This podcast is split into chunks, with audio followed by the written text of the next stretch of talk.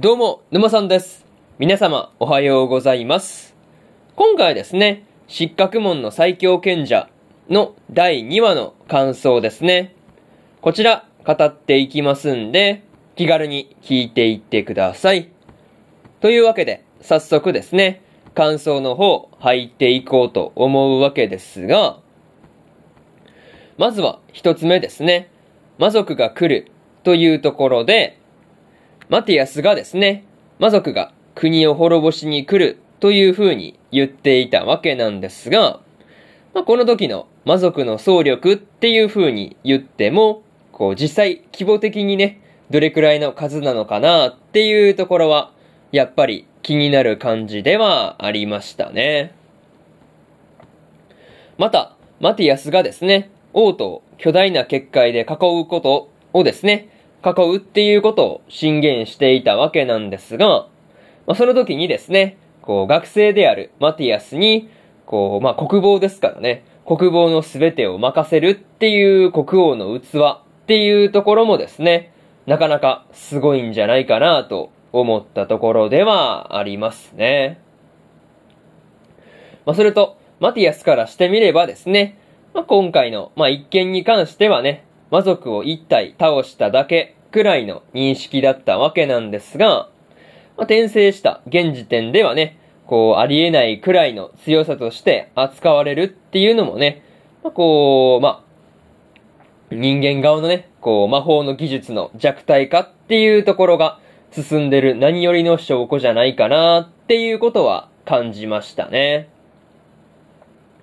まあ、にしてもね、古代遺跡から見つかったりするのがですね、転生する前のマティアスが作った魔道具だったりするっていうところもね、なかなか面白かったところではありましたね。そう。なんかね、結構複雑な感じはありそうですけどね。まあそういうところで、まず一つ目の感想である、魔族が来るというところ終わっておきます。でですね、次、二つ目の感想に入っていくんですが、ダンジョンに行こうというところで、マティアスがですね、結界の材料を集めるためにダンジョンに行こうとしていたわけなんですが、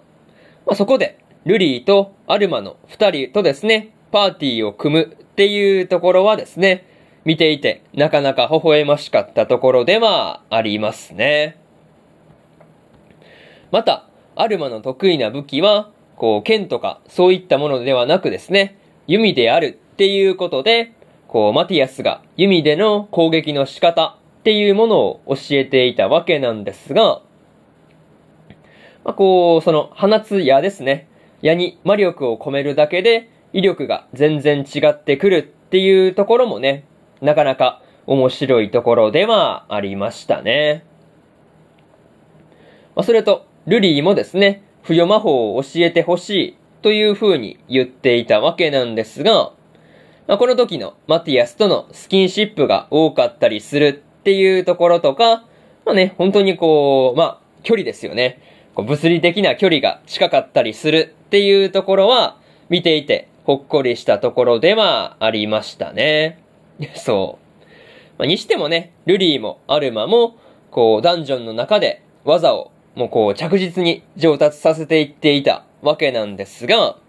まあ、こうマティアスの指導も良かったのかっていうところはちょっとわからないんですけど、まあ、本当に上達が早くて驚かされるばかりではありましたね。まあね、本当に強くなってる分には別に何も悪いことじゃないですからね。まあ、このままどこまで強くなるのかなっていうのは気になるところではありました。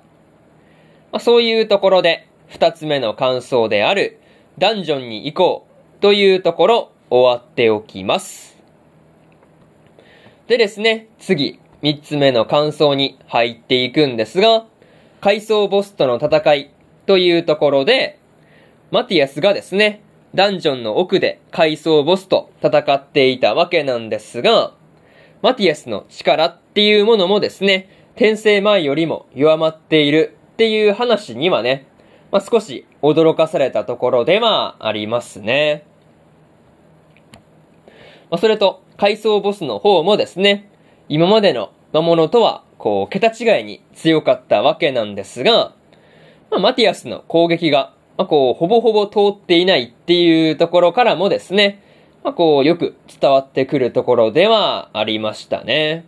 そう。まあ、剣で切っても鱗一枚吹っ飛んだだけでしたからね。まあ、なかなかそういうところで結構硬いなっていうことは見ていて感じたりしました。まあ、にしてもね、マティアスがラストで、こう、魔石を砕いて、まあ、一時的にパワーアップをしていたわけなんですが、まあ、それによってね、こう、無事に階層ボスを倒すことができたっていうところは何よりという感じではありましたね。また、この時のマティアスの魔力の上昇ですね。まあ、これを魔族側に気づかれていたわけなんですが、まあ、この時代の人間にここまでの魔力は存在しないっていうことで、かなり見くびっていたりするっていうところがですね、まあ、こう、なんとも言えない感じではありましたね。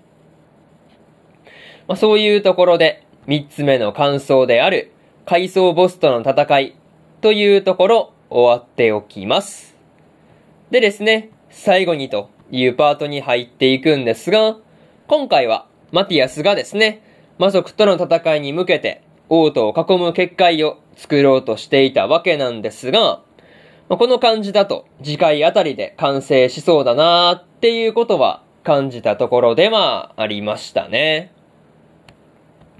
また、ルリーとアルマの二人もですね、マティアスの指導のおかげもあって、まあこう、少しずつ実力を上げてきているっていうところは、いい調子だなっていうふうに思いましたね。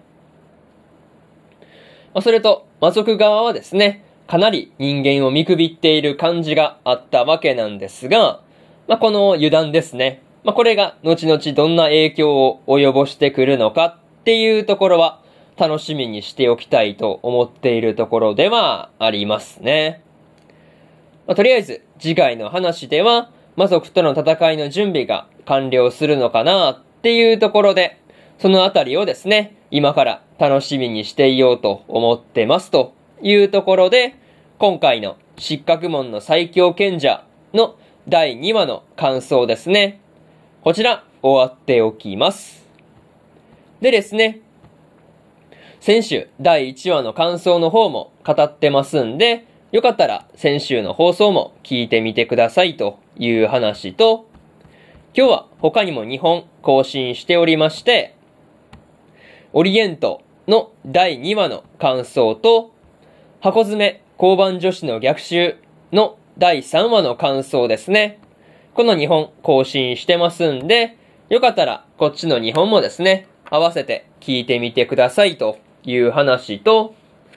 明日はですね、サビクイビスコの2話の感想と、天才王子の赤字国家再生術の第2話の感想、そしてですね、殺し合いの2話の感想と、ギアデイルの第一にての第3話の感想ですね。この4本、えー、1、2、3、4と更新しますんで、よかったら明日もですね、ラジオの方聞きに来てもらえると、ものすごく嬉しいですというところで、本日、1本目のラジオの方終わっておきます。以上、沼さんでした。それじゃあまたね。バイバイ。